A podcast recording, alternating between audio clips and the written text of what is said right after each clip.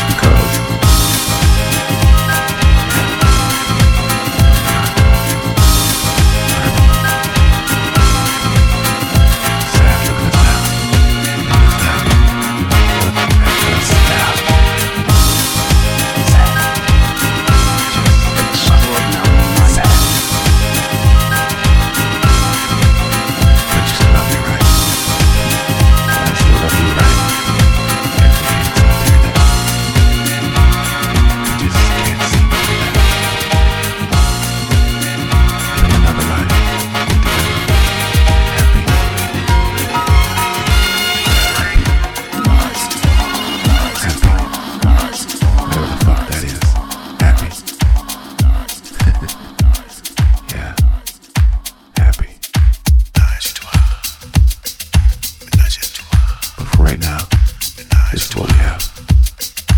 Ménage. Yeah.